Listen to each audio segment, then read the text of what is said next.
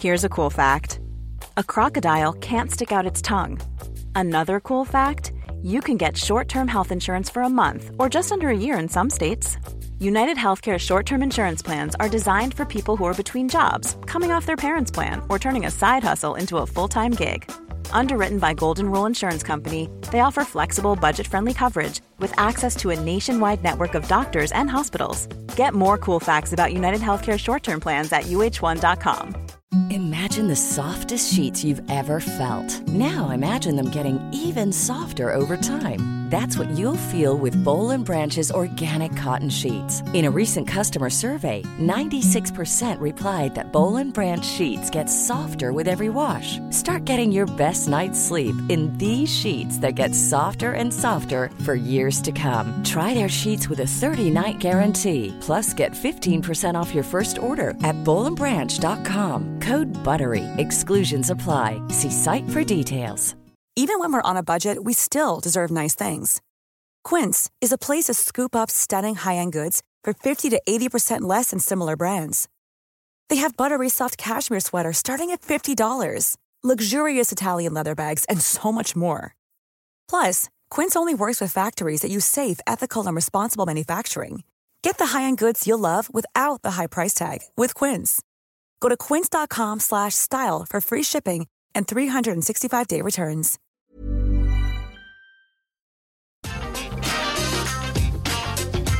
Entra, senta e abaixa a trava. E tá começando mais um episódio do podcast Entra, Senta e Abaixa a Trava, que é o podcast da Rap Fan, o canal que fala tudo sobre parques de diversões, parques aquáticos, temáticos, montanha-russa, tudo que envolve esse universo.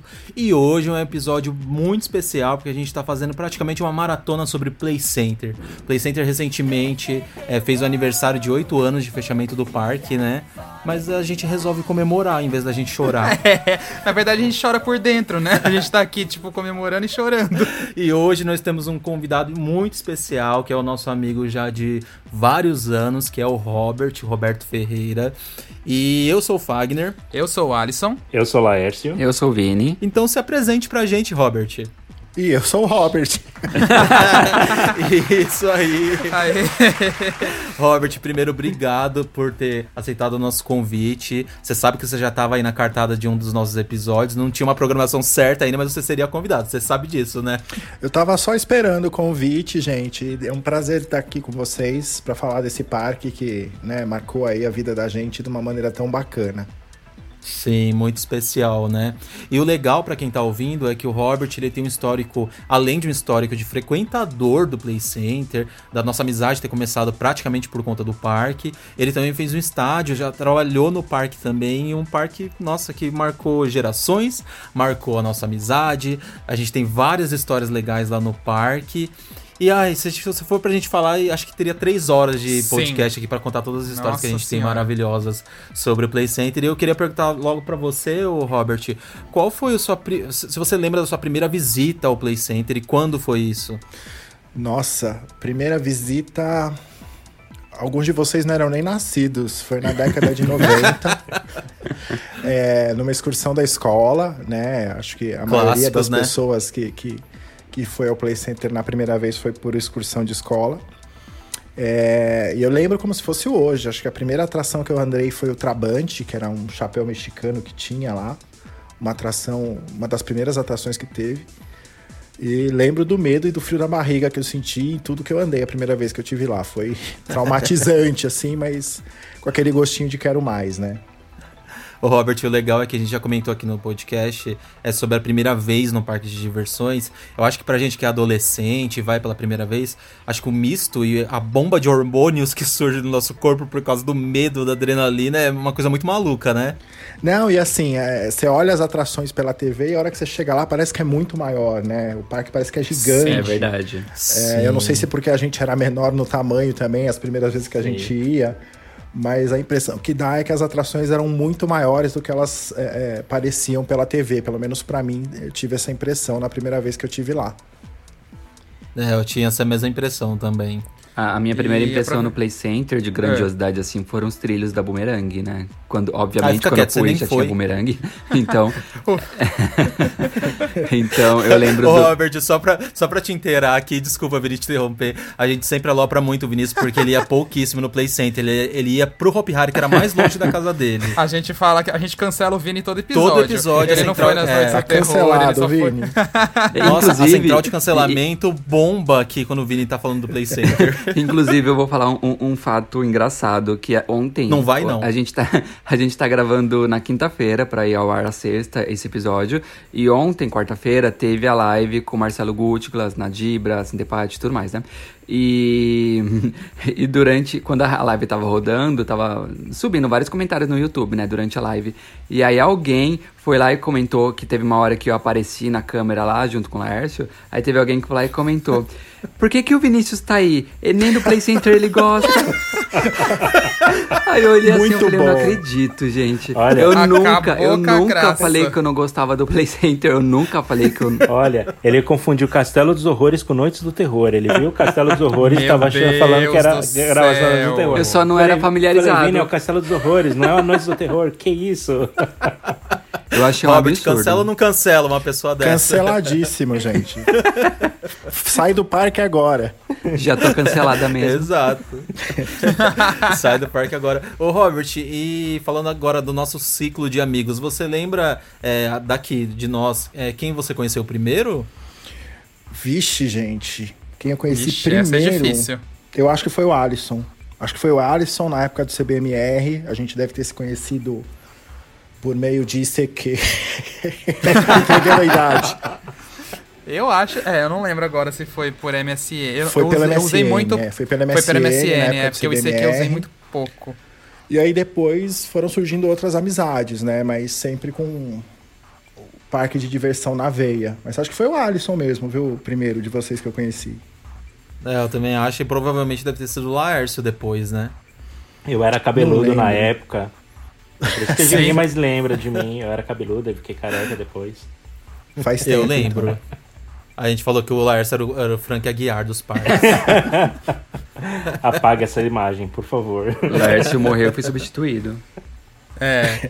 Mas agora eu quero fazer uma pergunta pro Robert, porque eu acho que essa é a pergunta, assim, até porque a gente trouxe principalmente isso ele aqui pra ele falar das experiências dele com o Play Center, gente. E não é porque a- apenas com o visitante, né, que todos nós aqui tivemos. Mas o Robert trabalhou no Play Center. Então eu queria saber primeiro como que você entrou no Play Center, Robert, pra começar a trabalhar? Como foi o processo? Queremos ou detalhes, se te Robert. puxaram lá pra dentro, ou você fez um processo seletivo impossível, como é que foi? Ah, gente, essa história é muito bacana. Gosto muito de compartilhar ela porque marcou demais. Eu trabalhei quase um ano no Play Center. É, e na verdade, tudo começou com um encontro que teve no parque de alguns fãs é, num fim de semana. E aí o pessoal do parque recebeu a gente com um café da manhã, fizeram algumas apresentações das atrações e das mudanças que estavam acontecendo naquela época. E uma das pessoas que foi apresentar era o, o Herbert, que era o gerente de RH do Play Center. E a hora que ele se identificou como gerente de RH, eu falei assim: ah, é com ele mesmo que eu tenho que falar. né? Eu, não, eu já tinha, e aí a gente estava andando pelo parque com o pessoal, né? Fomos conhecer a, a, a cabine eh, de comando do, do Turbo Drop, onde ficavam os compressores de ar e tal. E aí o pessoal lá olhando, ele ficou meio de canto. Eu cheguei do lado dele e falei assim: Ô Herbert, deixa eu te fazer uma pergunta. É, eu queria fazer um estágio aqui no parque, porque eu estou estudando engenharia mecatrônica tal. E eu queria vir fazer o estágio aqui. Ele, ah, mas a gente não contrata estagiário. Eu falei, nem de graça? Aí ele, como assim? Eu falei assim, não, eu quero vir fazer o estágio aqui, vocês não precisam me pagar. Né? Eu posso vir voluntariamente e trabalho de graça para né, aprender na prática o que eu estou vendo lá na faculdade. Sim. E venho pelo aprendizado. Não, não quero salário. Eu só quero poder trabalhar aqui, fazer o estágio aqui. Aí ele teve uma conversa com o pessoal do jurídico do Play Center na época, para ver se isso era possível. Esse processo levou aí uns dois meses, mais ou menos. Nossa. E terminou rolando, né? O jurídico autorizou, a, a minha universidade na época encrespou um pouco, não queria assinar o Vixe. contrato. Como que você vai fazer estágio sem ganhar nada? Mas eu sou eu que quero, né? Sou eu que Lógico. quero isso. Mas terminou rolando, né? Então eu fiquei no Play Center aí entre 2006 e 2007. Trabalhando Aí, na área de manutenção do parque. E Robert, eu acho que tem um episódio também que vale muito você contar aqui pra gente. É o que aconteceu com a montanha-russa Boomerang na época que você estava fazendo estágio lá no parque. O que, que aconteceu com a montanha russa Boomerang enquanto eu tava fazendo estágio no parque?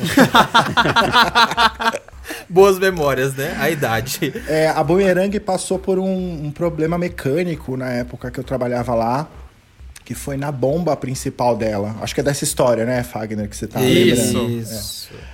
Aquela que durou algumas, alguns dias ou semanas, Ficou, acho que umas duas semanas sem operar e eu ia fazer o estágio no fim de semana, sempre lá. E o pessoal tava tentando fazer manutenção e fazia, né, a gente pegava o manual dela. Aliás, gente, o manual da Boomerang é algo que eu fiquei dois finais de semana lá estudando ele inteiro.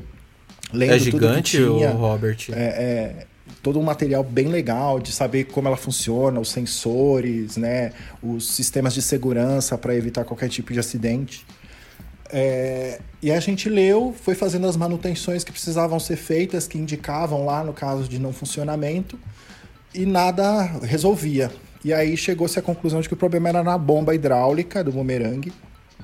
Teve que chamar um técnico da Vecoma, ele teve no Play Nossa. Center, passou alguns dias lá com a gente também, a gente conversou bastante, trocou umas ideias, mas acho que foi uma experiência bem marcante, assim, porque eu só lembro de eu trocando um filtro de óleo da Boomerang e a hora que foi abrir o filtro, esparramou óleo para tudo quanto foi Nossa. lado, enfim. Nossa. Então são a- as histórias aí legais, mas é, é, era um trabalho bastante sério, né, da manutenção, um trabalho cansativo às vezes, mas que trazia um resultado bem bacana. Assim, a hora que você via que achava o problema, solucionava ele, e o brinquedo voltava a funcionar, era muito gratificante, bem bacana. E era, era bem comum também, né, Robert, uma atração ficar parada por muito tempo no Play Center, né? Parada, eu digo, em manutenção mesmo. Como assim, Fagner? Não, não, não entendi Era- o que você falou, é, desculpa.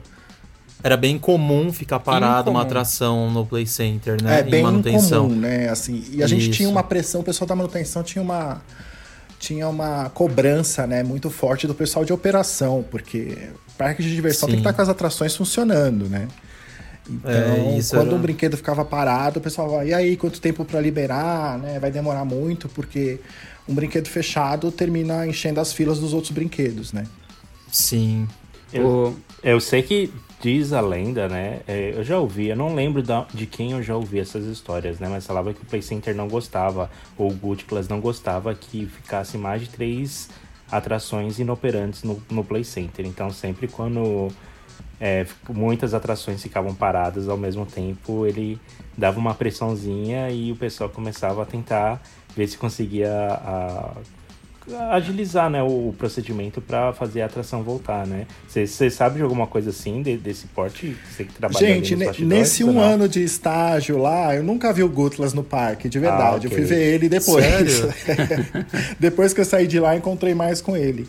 Mas, é, é, meu, até eu, se fosse dono do parque, não ia querer atração fechada, né? Eu acho Sim. que, assim. Se ele fazia isso, ele tava certo. Mais de três atrações fechadas, vamos se coçar aí, porque o parque precisa funcionar. Ô, Robert, Não, e tipo, isso é uma. Eu acho. Desculpa te interromper, Vini, Tá. mas eu acho que o Lars falou uma verdade. Eu nunca fui no Play Center e tinha mais de uma atração parada. Eu também nunca vi. Nossa, eu não lembro, de verdade. Eu Eu não não, sei que fosse por também. chuva. É, chuva. Quando era coisa louca, sim. Mas dias normais, nunca. Só peguei uma vez a boomerang fechada. Só. Você não lembra porque você não ia, Vinícius. você me respeita. Vinícius é café com leite nesse assunto, gente. Quem convidou esse Robert, faz mocinho para esse podcast? É, eu vou sair daqui. Ô, Robert, qual que é um- uma história, uma coisa, alguma coisa que você viveu no parque durante sua experiência lá, mais engraçada durante esse estágio, assim? Algo que foi, sei lá, diferente, engraçado. Engraçado. Eu não sei se tinha muita situação engraçada, não. Assim, é, a gente entrava muito cedo, né? Eu entrava às seis da manhã, nos finais de semana que eu ia fazer estágio lá. E a gente se reunia para tomar um cafezinho com o pessoal, dividir as equipes e tal. É, e aí, para cada dia que eu estava fazendo estágio, eu ia para alguma atração, com alguma equipe, algumas eu ia mais de uma vez, etc. A gente achava muito objeto solto, né? Então, achava correntinha, moeda, os barquinhos do Splash era campeão de você achar coisa perdida lá, né? Uh, Nossa. É, era, era muito comum. É, agora, assim, história engraçada. eu acho que, assim, é engraçado, mas era gostoso, cara. Eu fazia.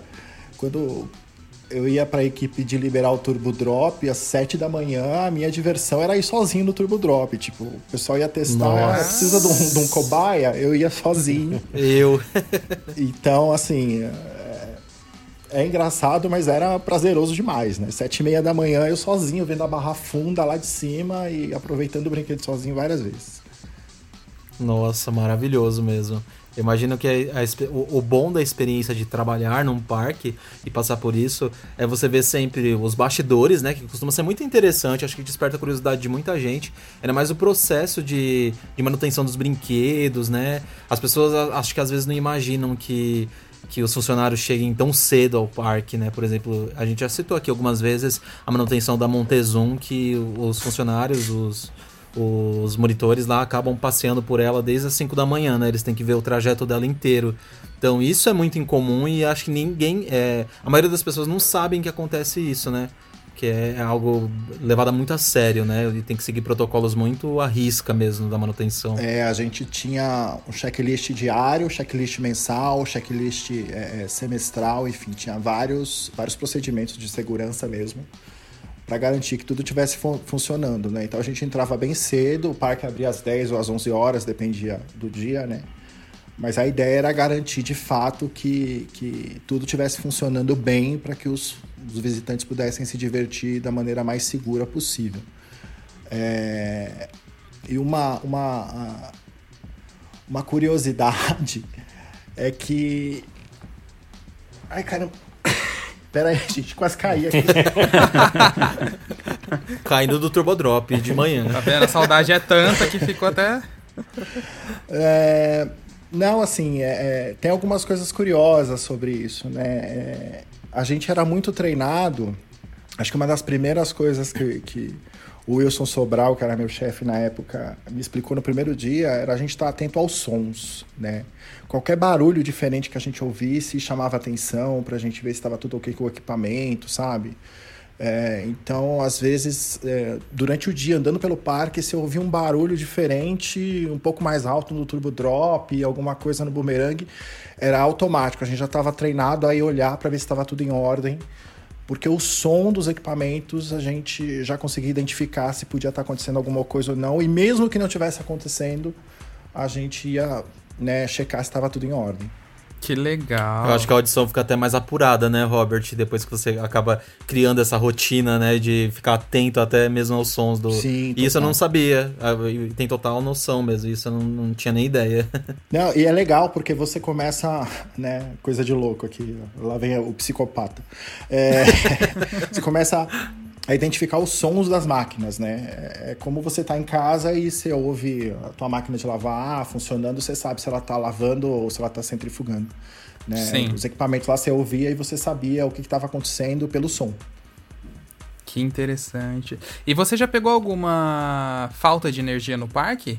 Tipo, que caiu a energia assim e vocês precisaram. Não, porque pra quem tá peguei, ouvindo e. Gente, não, não, não pegou. Peguei, não, não. Porque para quem tá ouvindo e não sabe, quando acontece queda de energia e a energia não volta em seguida, existem vários procedimentos para fazer o resgate das pessoas nas atrações. Porque às vezes acontece da, tipo, o Evolution, às vezes ele.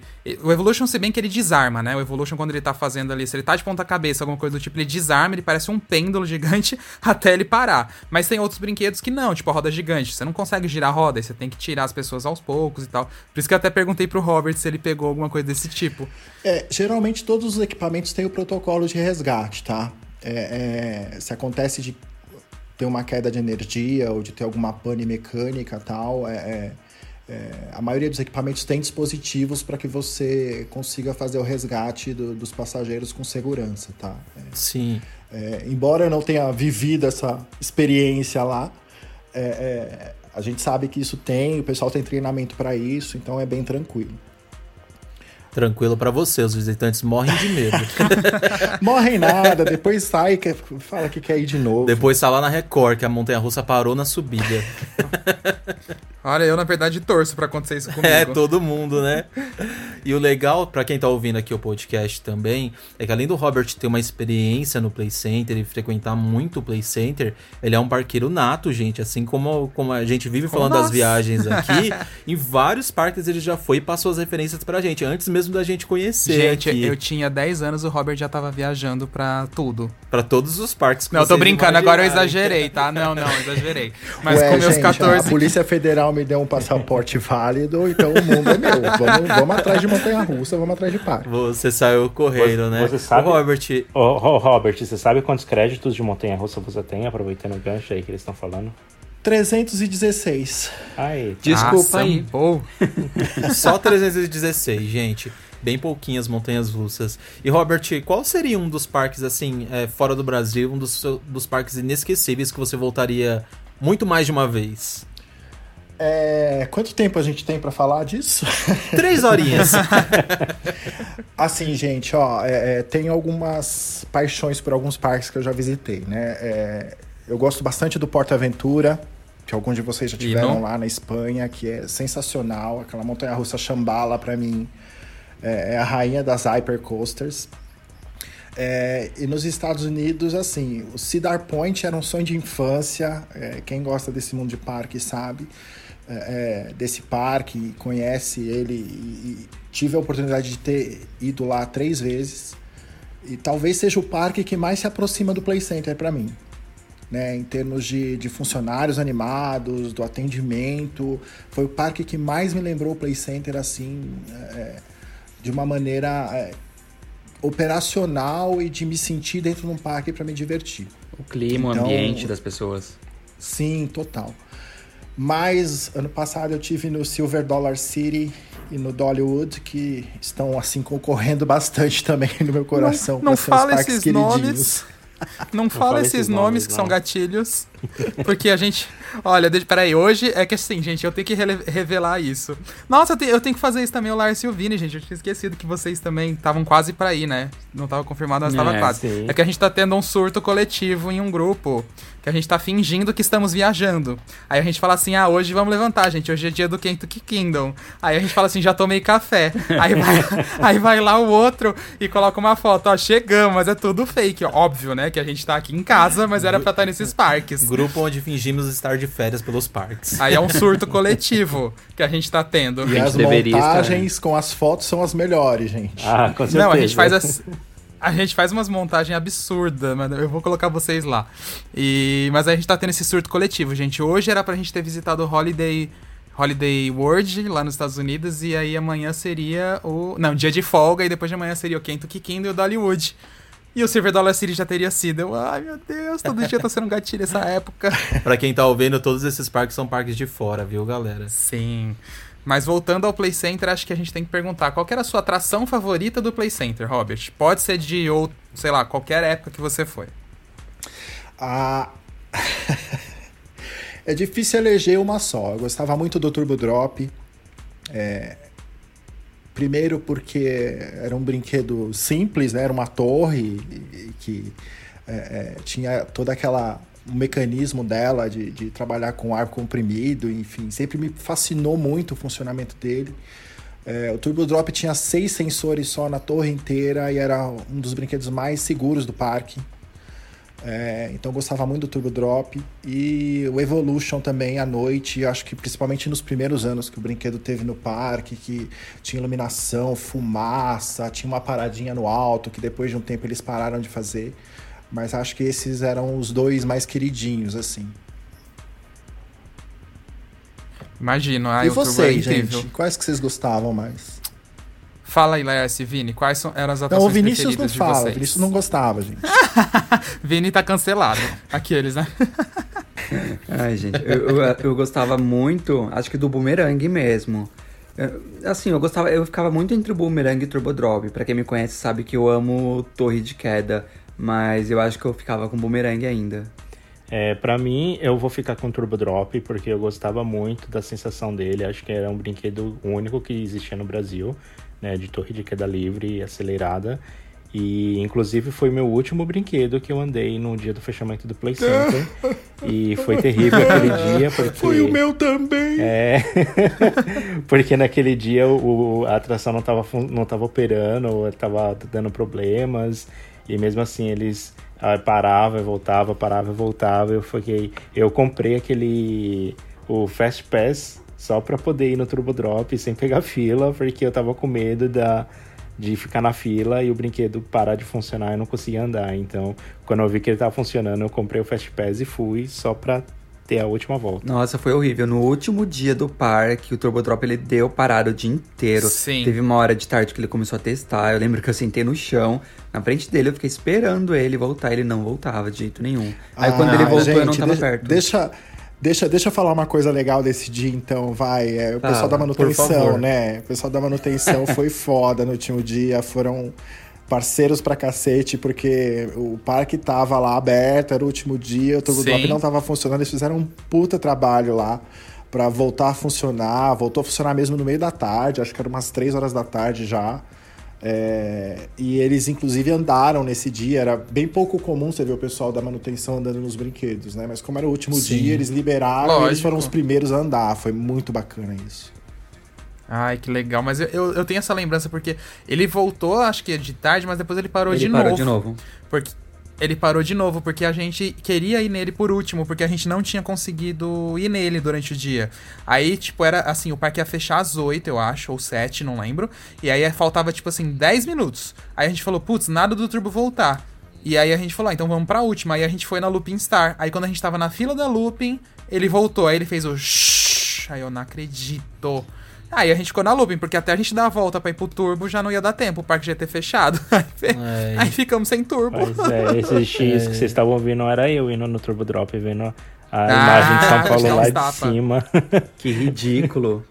Eu ainda tirei meu celular tremendo, assim, de medo, porque eu falei, é a última volta, eu tenho que registrar filmou? isso. Não, não filmei, eu tirei uma foto bem Ah. rapidinho. Mas eu morro Você de ainda medo. tem a foto? Hum, Eu não, eu não consigo, eu perdi essa foto, meu celular, acho que queimou, parou de funcionar e eu O, o, o foto. V3 dele queimou. É. Nossa, mas foi uma foto muito eu- icônica. Ai, que saudades. E, e o que eu ia perguntar também é. qual- nessa sua experiência, Robert, qual que é era a atração pra vocês da manutenção e, na sua opinião também, mais complexa de lidar? Tipo, se dava um problema, qual que era aquela que você ficava batendo cabeça pra conseguir solucionar? Na verdade, não tinha nenhuma assim que, que, que a gente quebrasse cabeça, não, Alisson. É, é, o pessoal era.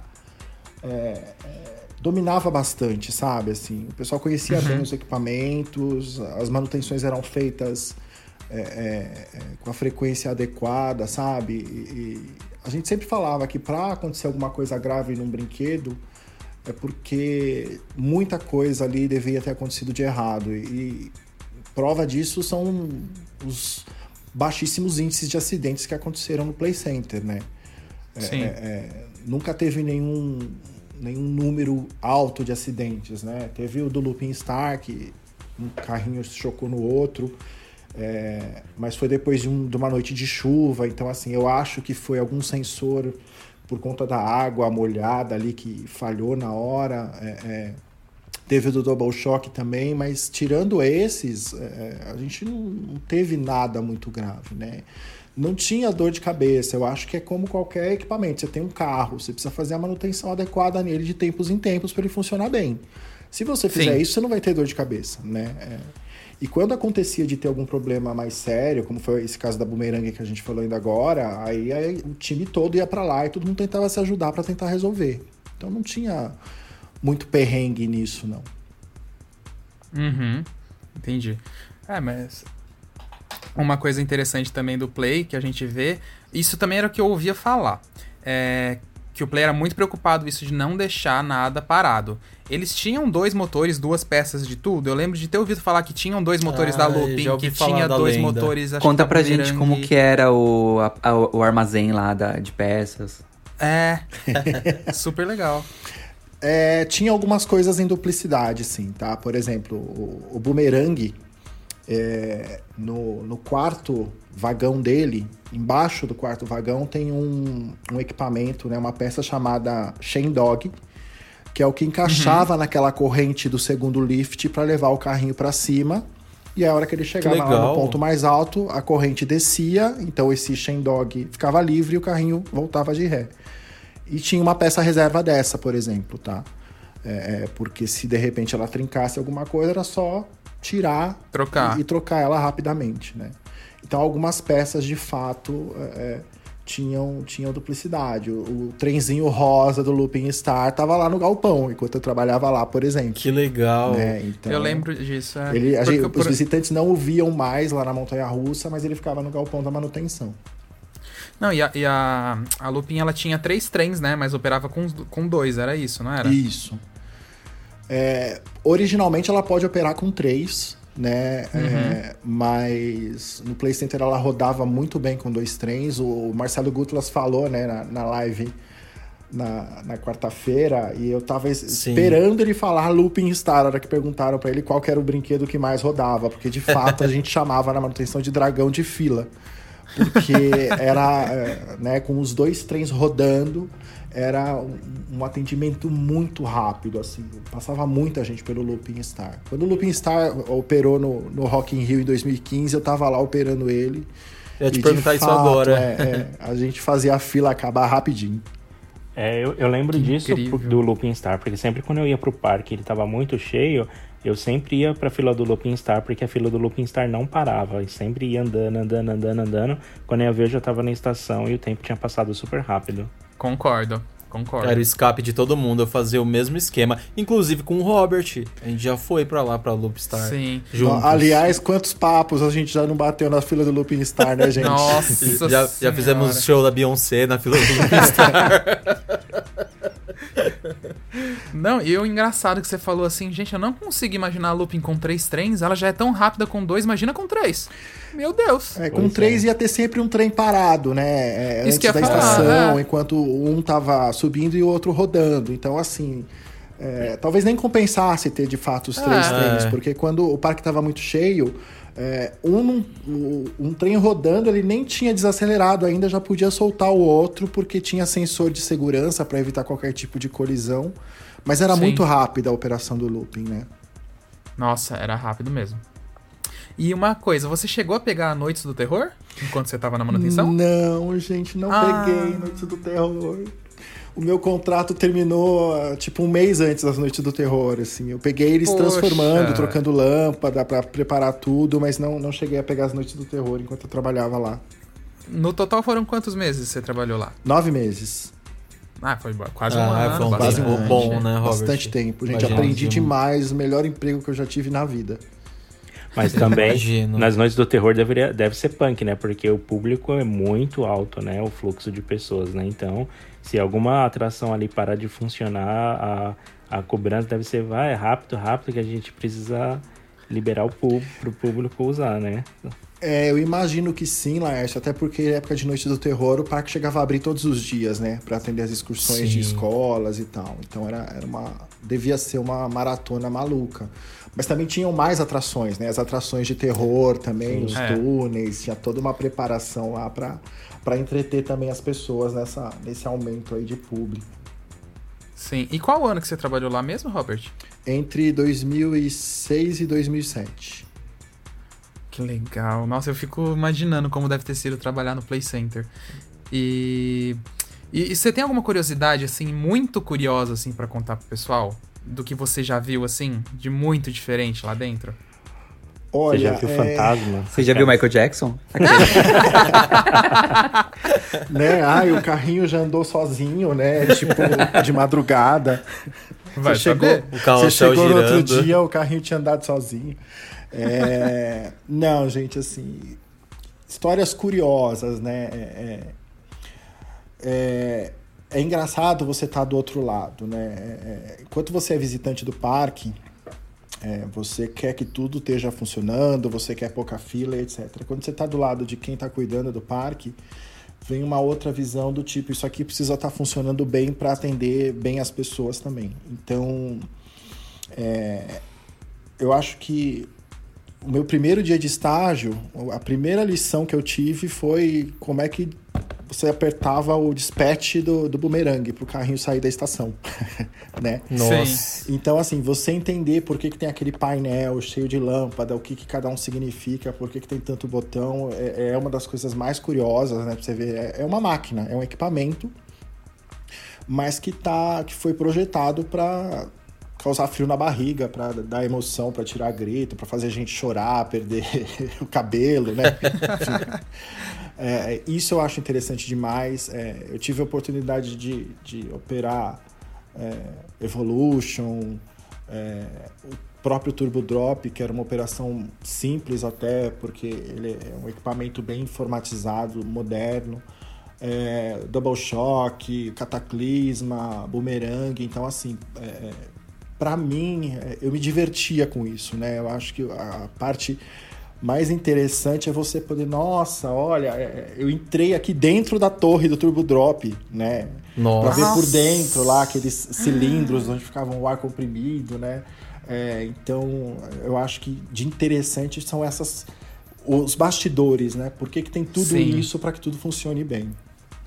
Nossa, que incrível. Eu fico imaginando, o pouco que a gente já visitou assim de bastidor de parque já é tão legal. Eu fico imaginando você todo dia, né? E assim, uhum. engraçado que o tempo que você ficou, acho que nem deu tempo de você, assim, tipo, você entrar num modo automático, né? Sabe assim, aquele modo automático, você chega no trabalho, você nem às vezes repara, tipo assim, ah, estou no bastidor do Play Center. Acho que você não teve esse tempo, acho né? É tanta coisa pra descobrir, Acho que era sempre né? novidade ainda para você, Cara, né? Essas nove e, meses. E, e, mesmo sendo o mesmo serviço, sabe? É, é, trabalhar em parque de diversão é, me trouxe duas visões bem importantes sobre isso. Primeiro, você tem que gostar disso. Se você não gostar de trabalhar num parque de diversão, você não vai trabalhar num parque de diversão. Fato. É... E a, a, segunda coisa, né? Não tem rotina. Não tem rotina. Por mais que você vá lá e faça uma inspeção do mesmo jeito que todo dia, é, vão ser pessoas diferentes, se divertindo de maneiras diferentes. Vai ter gente que vai rir, vai ter gente que vai gritar, vai ter gente que vai chorar.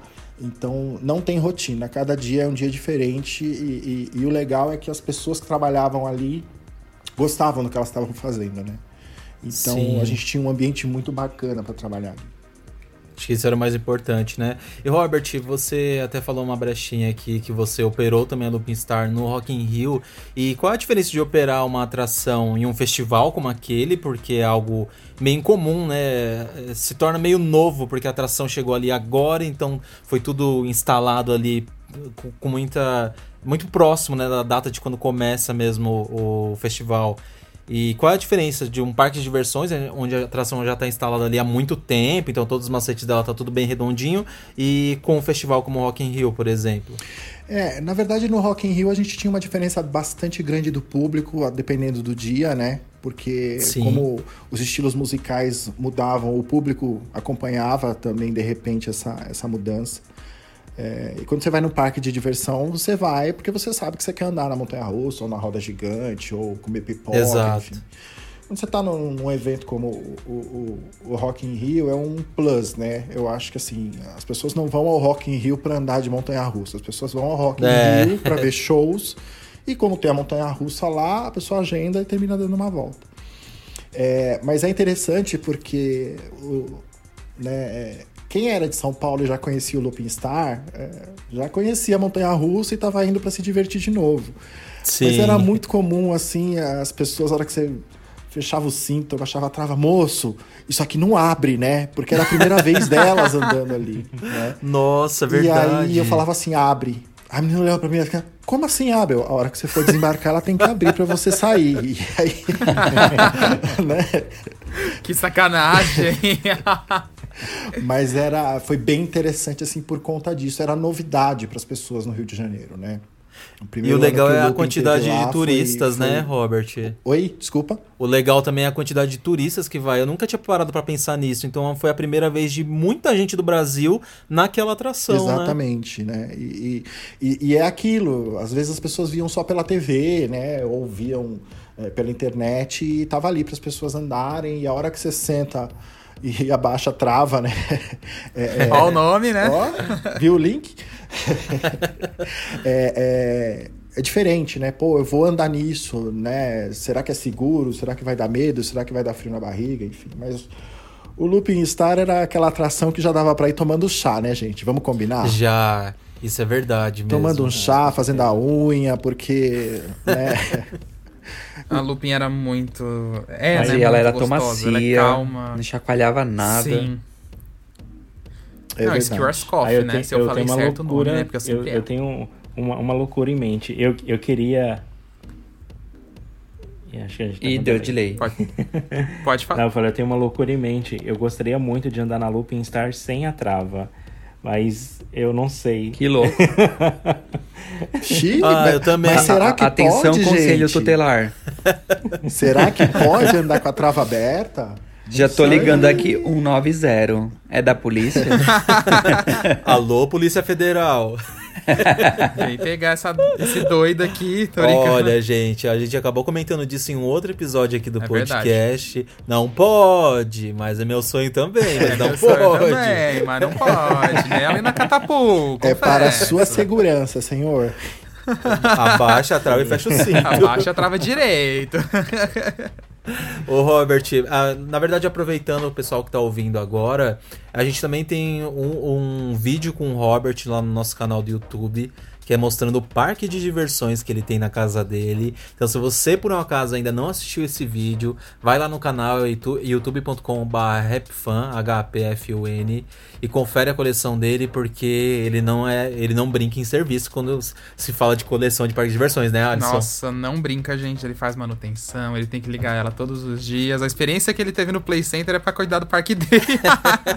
Aliás, vocês precisam voltar lá para fazer a segunda parte. Tem novas atrações no Parque do Robert. Meu Tá Deus, vendo? ele inaugurou novas atrações, então a gente precisa voltar mesmo. Então, se você tá ouvindo, a- já assiste a parte 1, porque a gente vai voltar pra inaugurar as novas atrações com ele. Sim, e ainda por cima, é, tenho que citar que também a gente tá fazendo esse podcast especial do Play Center, porque também no nosso canal estamos tendo uma série de seis episódios com todos, é, com toda a trajetória do Play Center. Então, meu, vocês vão ter é, overdose de Play Center aqui agora. Já que faz oito anos que fechou, vocês pediam pra gente, agora tá aí. É, e tá bem caprichada essa série que a gente tá fazendo. E hoje saiu o primeiro episódio, então corre lá pra assistir, que tá É. bem legal. Lárcio Vini, vocês têm alguma outra pergunta pro Robert?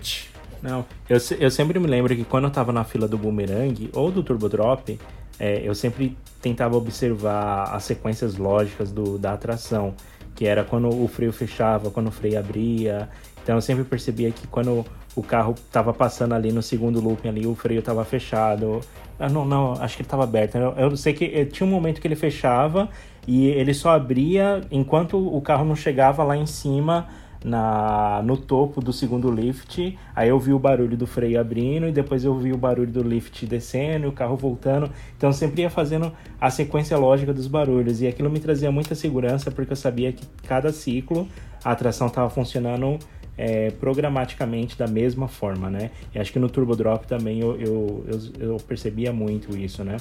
É, e é- era qual, qual dessas, dessas atrações você acha que era mais difícil assim de, de dar manutenção no Play Center? É, porque é, é, são manutenções, atrações que você vê que tem muitos sensores, tem muita lógica por trás, o computador ali tá mexendo, tá controlando tudo e tinha alguma delas assim que tipo dá, era muito difícil de era muito era mais complexa a manutenção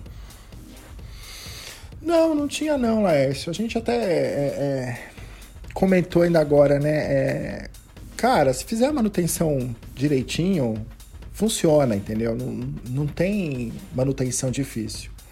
É, você falou da Boomerang agora, a Boomerang tinha todo um, um processo de segurança de sensores mesmo que, que faziam exatamente isso que você falou.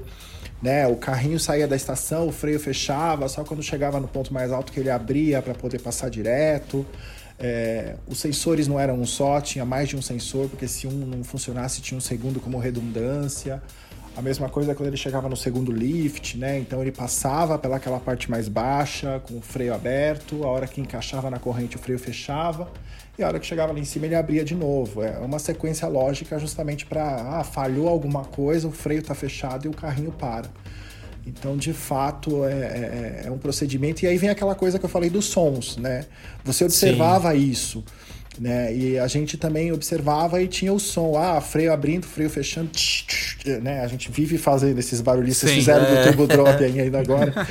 É, é, é, acho que fã de parque vai sempre lembrar do, do barulho do, do turbo sons, drop né? no alto, do, dos, dos barulhos que faziam os brinquedos, né? Então, assim, não tem, não tem manutenção complexa, tem manutenção que precisa ser feita. Uhum. E uma, agora uma pergunta que você, quando tá falando do Turbo Drop, eu até imagino já a sua resposta do, do que eu vou te perguntar. Mas assim, qual que era a atração mais é, digital, assim, que você não precisava fazer nada? Que era basicamente apertar um botão, ela já, fazia, ela já ia sozinha. E qual que era a menos automática, que mais você tinha que estar tá ali, tipo, mexendo nela para ela funcionar? Qual, qual eram essas duas? É, eu acho que o turbo, de fato, era a mais automática. Né? Era um Acertei. computador lógico, é, que você apertava o botão de pesagem e depois o de subir. Acabou. Né? É, é, lá na cabine era isso e, e na verdade tinha um, uma redundância de segurança que vocês devem lembrar que lá na, na, plataforma tinha um botão vermelho que a pessoa geralmente que verificava as travas tinha que apertar. Sim. Então, tanto para fazer a pesagem né, do, do carrinho quanto para fazer ele subir, é, tem que ser a pessoa lá embaixo e o cara da cabine juntos apertando o botão, né? E essa pesagem que ele fazia era bem legal, porque era aquela primeira subidinha que ele dava antes de começar o ciclo. Eu que lembro. ali é, é, ele tá saindo do, do equipamento que libera as travas, ou seja, passou dali, ele não abre mais a trava de jeito nenhum. É, e ele fazia a pesagem, via quantos quilos tinha para que ele descesse sempre é, com a mesma velocidade. Né? A injeção de ar no, no comprimido Sim. dependia do peso que tinha na, na, na gôndola. Acho que o mais manual, assim, era o Evolution. O Evolution? Né? Ah, é, é verdade. O Evolution, você podia controlar, né? É, você controlava a velocidade daquele braço principal, das gôndolas, se elas iam deitar, se elas iam ficar em pé. Né? A iluminação, era tudo... É, o DJ ali, o, o, o, operador do ride que podia é, é, fazer qualquer movimento, né? É, tinha algumas regras, óbvio, para operação, por conta de segurança, mas é, é, é, é, era talvez a atração que mais podia se dar comandos ali para ela funcionar de maneiras diferentes. É verdade que o Evolution que, não que podia legal. deixar ele no ponto zero? Oi? É verdade que o Evolution não podia deixar no ponto zero? Oi? Olha ele tirando sarro. O pessoal falava que desarmava, né? O Evolution, se você tentasse fazer algumas manobras Nossa. que não era permitida pelo parque. É, a maioria dos brinquedos tem alguns sistemas de segurança, é, é, por exemplo, o Cataclisma, né? É, basicamente eram dois botões, um para ir para um lado e pra, o outro para ir para o outro lado. E se você aperta lá a hora que ele está dando a volta para um lado só, ele começa a aumentar a velocidade. Só que tinha um limite de velocidade e ele desarmava o equipamento, lógico, para ninguém Nossa. morrer ali. é porque a força G ia ser tão alta, né? Exatamente. Então, tem alguns dispositivos de segurança de verdade, tá? Então, se passar uma determinada velocidade, é, é, ele desarma e o brinquedo para. Teve uma vez que eu que tava legal. no cataclisma e ele desarmou. E eu fiquei balançando por horas ali até conseguir parar as gôndolas. Nossa, Passei mal. Gente, Mas acho que foi um problema de energia, assim, de pico de energia. Aí teve, aconteceu alguma coisa que a atração ficou balançando. O meu sonho é estar num Evolution e ele desarmar. é o meu sonho. Ah, eu confesso que é o meu também. Porque eu, a gente tem um amigo, o Márcio Marques, ele estava no Evolution, acho que era do Play City, lá no Rio, se eu não estou enganado. E ele falou que eles estavam girando de ponta cabeça e de repente deu um apagão no parque todo, enfim, toda a região ali onde o parque estava instalado. O, parque, o Play City é um parque móvel. E aí simplesmente o Evolution.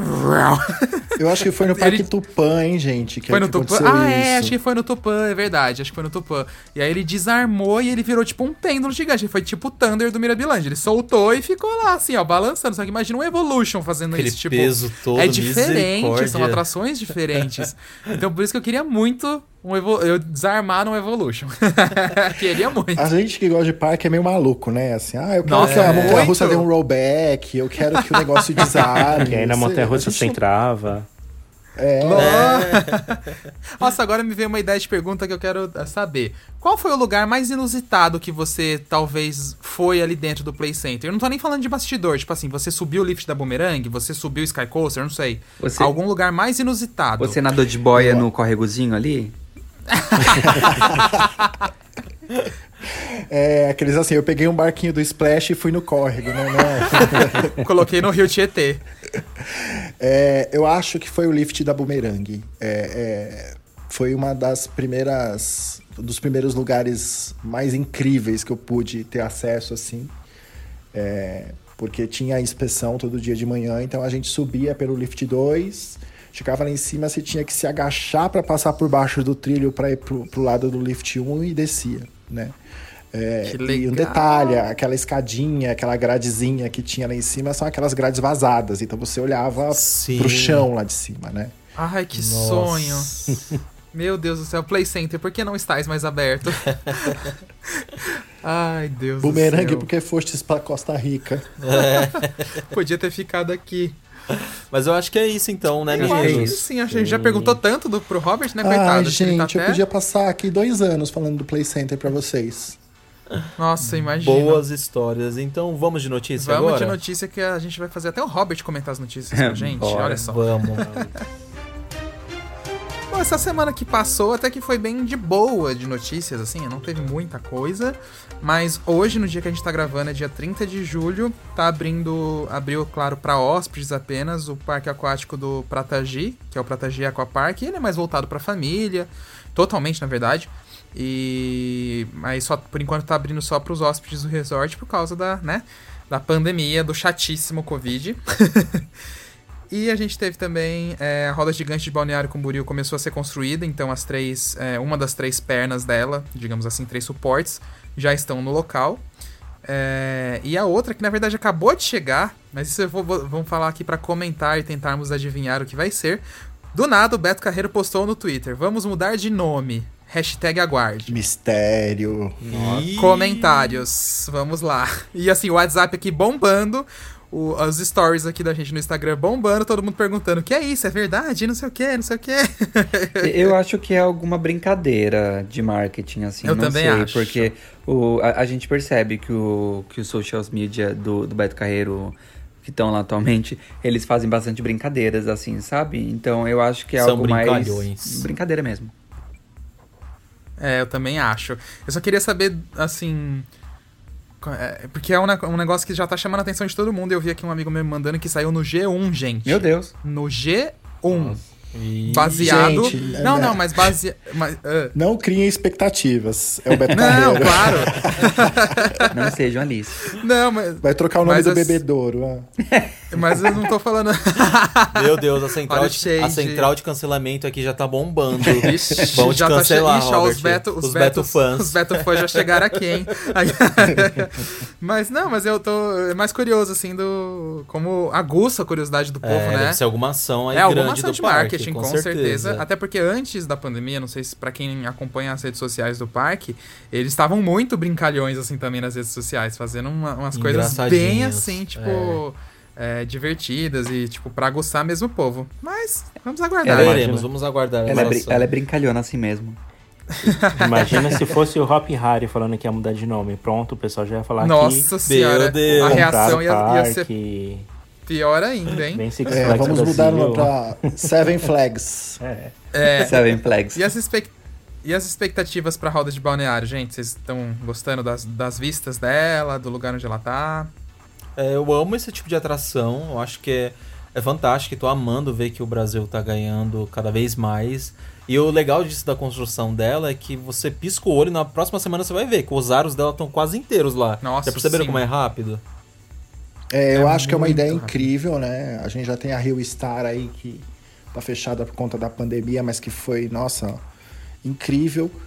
É, e agora Balneário Camboriú também ganhando, né? Uma, uma roda gigante. E a gente tá esperando uma aqui em São Paulo, né, gente? Quem sabe um dia. Então, sim.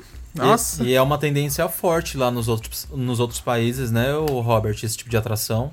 Super, é, é bem comum você estar em algumas cidades um pouco mais turísticas, outras nem tanto até às vezes. Sim. E ter roda gigante, né? É, vocês falaram aí do Dollywood, que fica em Pigeon Forge, no, no Tennessee. E, e, ali do lado tem um shopping e o shopping tem uma roda gigante para você observar a cidade no meio do shopping, né? Nossa, É, que que lindo. legal. Atlanta tem essa roda gigante, enfim, o Canadá tem essa roda gigante em Niágara, né? Niagara enfim, tem. Orlando tem é também uma roda bastante comum, gigante. assim. Em Montreal também tem Sim. uma. É muito bonita de Montreal. De Montreal também, né? Sim. É.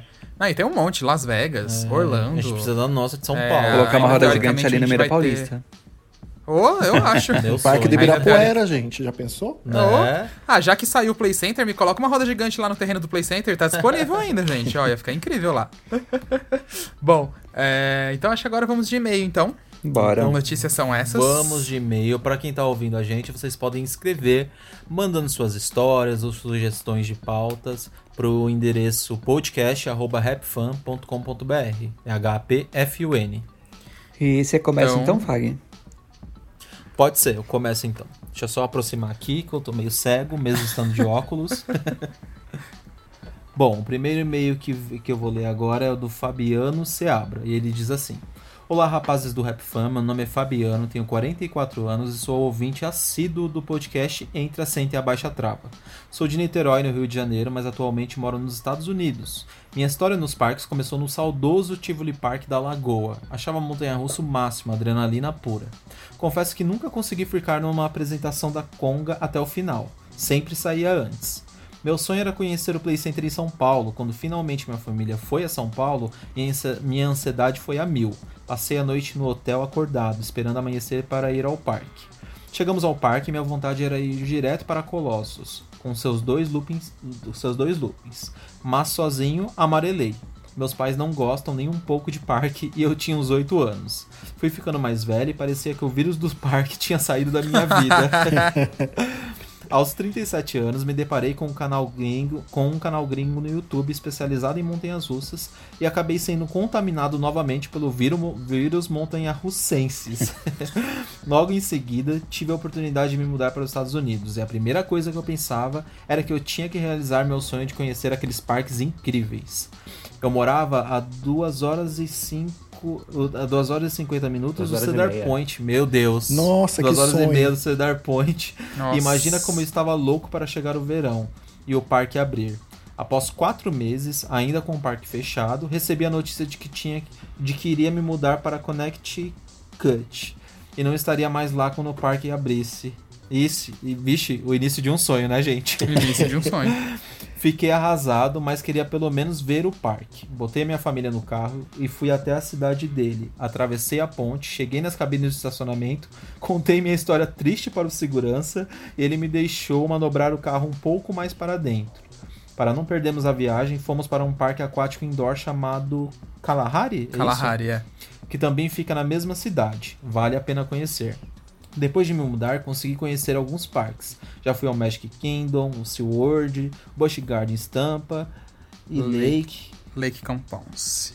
E ainda não voltei ao Cedar Point. Meu Deus. De tanto ouvir vocês falarem do lançamento de uma montanha-russa nova, a Candymonium do Hershey Park, e depois de muito convencimento com a minha família, minha esposa não gosta muito de, de parque, no último final de semana conheci o Hershey Park e pude Ai, andar que na delícia. Candymonium. Meu Deus, não fala isso, é gatilho. Ela é sensacional, muito confortável, não tripida em momento algum e com muitos airtimes. Gostaria de parabenizá-las pelo trabalho incrível que vocês têm feito. Espero poder conhecê-los e espero poder conhecê-los. Um grande abraço, Fabiano. Ah, ele, Ah, ele colocou Fabiano. foto dele, ele colocou foto dele na Candymonium de máscara. É, no e-mail eu esqueci de colocar pra vocês, desculpa, mas eu vou mandar pra vocês verem. Manda pra gente. Eu já vejo, já, já então. Fabiano Seabra, muito obrigado pelo seu e-mail. Viajei aqui com as histórias. Fiquei triste também por você não conseguir Ai. conhecer o Cedar Point ainda, que é um parque incrível. Inclusive o Robert adora o Cedar Point também, né, Robert? Maravilhoso, gente. Muito bom. Tá na lista dos top 5, assim, fácil. Ai, Nossa, com certeza. tá mesmo. Da nossa lista também. Era Opa, meu que plano voltar lá maravilhoso, esse viu? ano, mas só que deu tudo errado. É meu plano ir lá O início de um sonho deu tudo errado. Mas também deu tudo Calma, errado. gente. A, a hora de vocês vai chegar logo logo, Vini. Essa Amém. pandemia vai passar e todo mundo vai arrasar. Vou de joelhos pra lá. Vez do Vini agora. Tá, eu vou ler o próximo e-mail aqui do Felipe Ventura. E ele começa assim. Ah, Olá, Rap Fan. Primeiro gostaria de dizer que sou muito fã do trabalho de vocês, que vocês estão realizando, e fico ansioso para cada vídeo novo. Arrumo a casa ouvindo e reouvindo os podcasts. Meninos, entendo que vocês são o Destiny's, Destiny's Child dos parques. Amei! Nossa! Quem é a Beyoncé? Aqueles, né? Vai começar Eu. a rolar briga já. Kelly Rowland. Nunca parem ou tentem de seguir carreira solo, pelo amor. Haha. É, bom, me chamo Felipe Ventura, ele coloca o arroba dele, arroba Felipe com I, Felipe, Felipe, é, é, É, Fi, com I, Lipe Ventura, tudo junto. E ouvindo podcast sobre trabalhar em parques me inspirou a escrever para vocês. Para vocês. Como a grande maioria, eu sempre quis trabalhar nesse universo. Sou ator e trabalho em navio de cruzeiro. Até que durante uma das minhas férias no Brasil, calhou de ser na época do evento de terror. Fiz minha inscrição e fui chamado para fazer parte do elenco das Noites Macabras, Ilha dos Condenados, ah, onde eu fazia o papel do Jason e também do anjo que salvava todos do mal. Pra quem não sabe, Noites Macabras é do Ethan Wild, né? Ah, como toda experiência, existe o lado positivo e negativo. Participar do evento foi maravilhoso estar. é, foi maravilhoso estar pela. Pera. Participar do evento foi maravilhoso estar pela primeira vez do outro lado, construindo a magia e foi a realização de um sonho. Porém, agora sabendo como tudo funciona sempre que visito um parque, não consigo mais ficar imerso na história. Antes. Peraí, que passou a página. Antes mesmo eu pudesse imaginar que já estou analisando se o setor está no. Se o ator está no personagem, já sei os pontos de susto, nos- de susto nos túneis. Aí ele abre parênteses. Sim, mesmo trazendo temas diferentes todo ano, depois de fazer parte da construção, se torna tudo muito previsível. Fecha parênteses. Analiso tudo com um olhar crítico da coisa, e isso é muito ruim. Hahaha. Ah, sinto falta de levar um susto e fazer parte da magia como visitante. Quem sabe daqui a algum tempo isso não volte a acontecer. Estou torcendo. Essa foi minha experiência. Meninos, obrigados pelos conteúdos que vocês têm nos entregado, rumo aos 100 mil. Me chamem para saltar de paraquedas também. Já fui, mas quero ir de novo. Um grande abraço, Felipe Ventura. Daí, Ah, Obrigado, fofo. Felipe. Fofo, obrigado, Felipe. Obrigado. Eu lembrei agora, a gente encontrou o Felipe em um dos eventos lá do ET. Ele cumprimentou a gente, tirou uma foto com a gente. Ah, é verdade. eu lembrei Eu- dele porque ele falou disso que ele trabalha em navios de Sim. cruzeiro. E eu lembrei, eu lembrei do perfil dele também, que eu vejo que ele sempre tá interagindo com a gente lá no Instagram. E eu lembrei que eu já entrei e aí ele, ele realmente trabalha no- nos navios e tudo mais, só fico babando na foto dos cruzeiros. Mas vocês Ah, encontraram ele como Jason? Aquele. Não, a gente encontrou ele como, como, Como visitante pessoa mesmo, mesmo, é. dia. Falar, ah, lembro de Inclusive, você, ele você era o jogou na Jason. no- Inclusive, ele jogou na nossa cara, porque vai ter aquele navio que vai estrear uma montanha russa. Você viu isso também, Vai. né, Robert? Vi, gente. Nossa, que sensacional, né? E ele trabalha pra essa rede de navios, de, de cruzeiros. me arruma uma Aí ele cabine, falou aqueles- que com- provavelmente eles vão fazer o teste com os tripulantes, né? Com o pessoal que trabalha e ele vai acabar testando também. Então, Felipe, estamos ansiosos pra tudo isso passar e você conseguir testar logo. E obrigado pelo e-mail. queremos desconto. Adorei o Ele podia né? chamar a gente pra testar a gente também, também né? acho. O encontro com a CVC, né, Mar o Robert? É, exatamente. vamos, vamos lotar esse navio aí. Vamos, Navio gente. Rap gente, Oh, o, aí, ó, já, Rap fa- Fan. já faz um encontro o Cruzeiro Rap Fan aí, ó. Pronto, ó. o Felipe falou uma coisa que eu achei muito interessante sobre quando a gente conhece os bastidores de um parque, como as coisas mudam, né?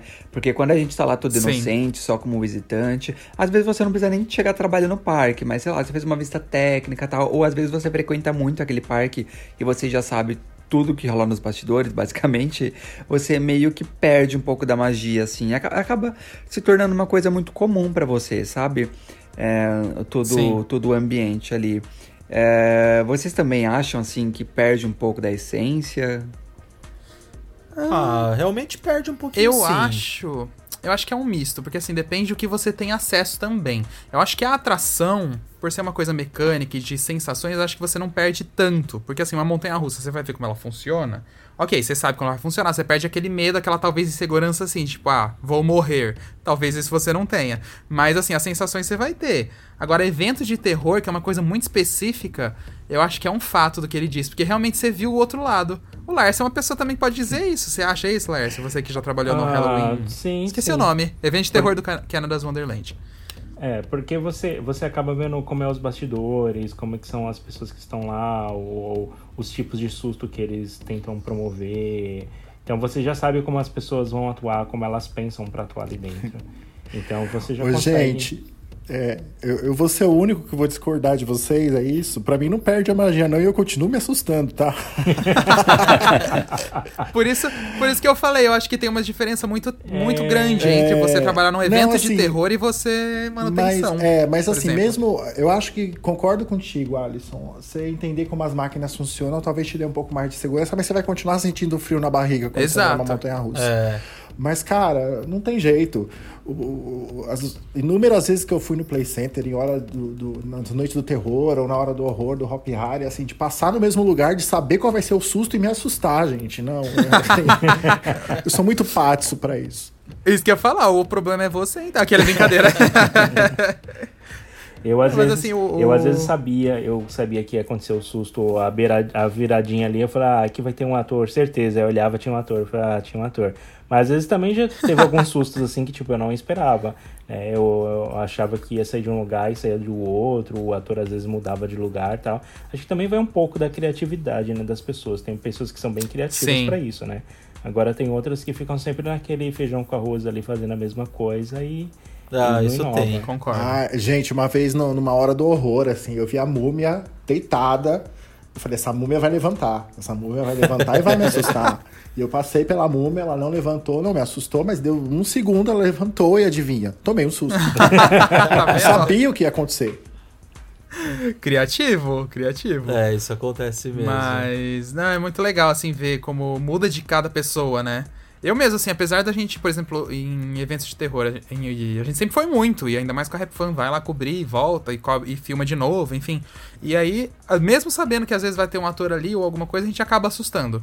A única coisa que eu via vantagem muito, principalmente em Hora do Horror, quando você ia a primeira vez no labirinto e ia de novo depois, é que você sabia os pontos onde você ia se molhar. Aí você podia desviar, entendeu? Agora, Não tá gostando do parque? E- inclusive, e- e a gente olhe- tá, tá- tá passando esse vídeo na TV. E olhe lá, né? Porque alguns pontos de água, às vezes eles ligavam e às vezes eles ligavam. Então você nunca sabia se ele estava ligado ou não. Mas eu É, já ficava isso esperto. Mas eu acho que é isso. Acabou. Então, eu Acabou. queria agradecer muito a presença do Robert aqui, o nosso amigo de longa data e que tá sempre aí com a gente pelo mundo dos parques, ou comentando de parques, ou comentando as lembranças que a gente já teve nos parques. Obrigado mesmo, Robert, por ter acerta- aceitado o nosso convite e ter compartilhado suas experiências aqui com a gente e com o pessoal que tá ouvindo. Sim, eu amei essa- essas experiências que você teve lá no Play Center. Eu já sabia de alguma algumas histórias, mas as outras também foi muito legal saber. Obrigado, e eu tenho certeza que o pessoal vai amar e vai ficar com muita saudade do Play Center. É óbvio, né? Obrigado, Robert. Ai, gente. É, valeu, obrigado pelo convite. Obrigado, Brasil, obrigado, Canadá. É, eu adoro falar do Play Center. De novo, foi o, acho que o melhor emprego que eu tive. É, mesmo sem ganhar nada, é, eu ganhei amizades, eu ganhei experiência. E foi uma oportunidade de trabalho, assim, incrível, né? É, sonho em voltar a trabalhar num parque um dia. É, ai, um dia. Quem sabe? né? Cedar Point me patrocina, me contrata. Me chama, né? Mas é, obrigado mesmo pelo convite. Foi uma delícia conversar aqui com vocês, contar um pouquinho da minha experiência lá. Foi ótimo, Robert. Obrigado. mesmo. E pra você que tá ouvindo a gente, se vocês quiserem mandar uma mensagem pra gente, repetindo, né, é só mandar pra podcast@rapfan.com.br. Esse foi o primeiro episódio é, do- de um especial do Play Center, né? Foi a primeira parte. A gente vai ter mais convidados no- nos próximos episódios. Se você já quiser mandar alguma pergunta ou algum caso relacionado ao Play Center, já aproveita e já manda esse e-mail aí pra gente que a gente já engata no, no próximo. Com certeza. Então é, É isso. isso Muito obrigado, aí. gente. E Beijão. Segue a gente nas redes sociais, eu ia falar rapidão. Verdade, já cortei. Instagram, arroba rapfanbr, youtube.com.br rapfan. É isso Rumo aí, aos 100 muito mil. obrigado e até a próxima. É, vamos, corre. Beijo, gente. Obrigado, Valeu, gente. tchau, Beijo, gente. tchau. Tchau. Tchau. Atenção visitantes, entra, senta e abaixa a trava.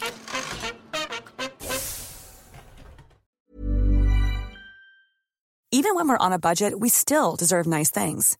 Quince is a place to scoop up stunning high-end goods for 50 to 80% less than similar brands. They have buttery soft cashmere sweaters starting at $50, luxurious Italian leather bags, and so much more. Plus, Quince only works with factories that use safe, ethical, and responsible manufacturing. Get the high-end goods you'll love without the high price tag with Quince. Go to quince.com slash style for free shipping and 365-day returns.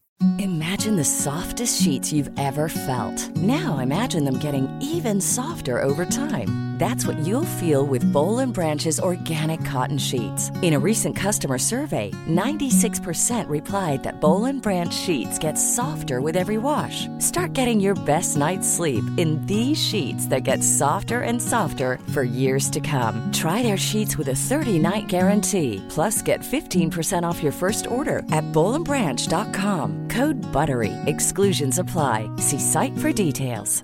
Even when we're on a budget, we still deserve nice things. Quince is a place to scoop up stunning high-end goods for 50 to 80% less than similar brands.